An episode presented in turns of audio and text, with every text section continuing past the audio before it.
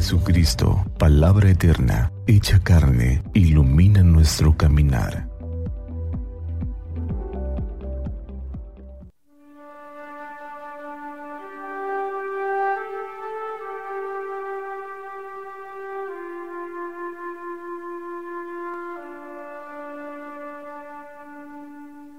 Miércoles 13 de abril, miércoles santo. Del Santo Evangelio según San Mateo capítulo 26 versículos del 14 al 25. En aquel tiempo uno de los doce llamado Judas Iscariote fue a ver a los sumos sacerdotes y les dijo, ¿cuánto me dan si les entrego a Jesús? Ellos quedaron en darle treinta monedas de plata y desde aquel momento andaba buscando una oportunidad para entregárselo.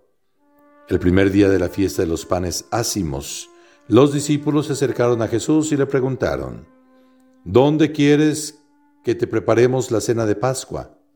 Él respondió, Vayan a la ciudad a casa de fulano y díganle, el maestro dice, mi hora ya está cerca.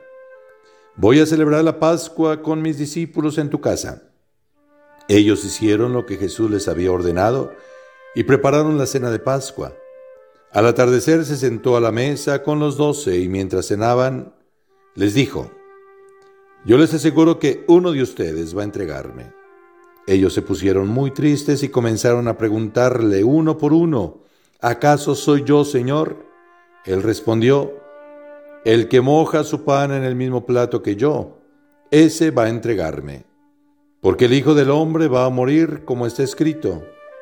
Pero hay de aquel por quien el Hijo del Hombre va a ser entregado. Más le valiera a ese hombre no haber nacido. Entonces preguntó Judas, el que lo iba a entregar, ¿acaso soy yo maestro? Jesús le respondió, tú lo has dicho. Palabra del Señor, gloria a ti Señor Jesús. ¿Acaso soy yo, Señor? Podría ser la frase que resume el Evangelio de este miércoles santo. El Evangelio nos habla nuevamente de la traición de Judas Iscariote, como lo hizo también el día de ayer. Historia que todos conocemos. ¿Qué hay en el corazón de este discípulo? Queda la pregunta de fondo. ¿Por qué la traición a Jesús? Aquel maestro que solamente hizo cosas buenas, ¿por qué fue traicionado?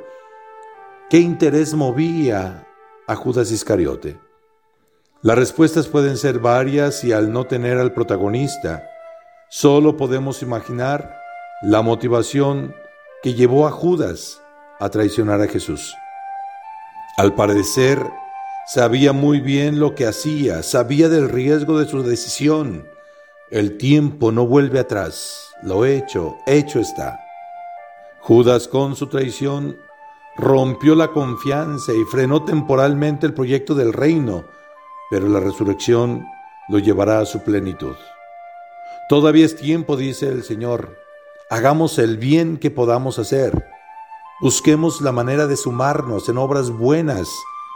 No seamos del grupo que pone zancadilla a los buenos.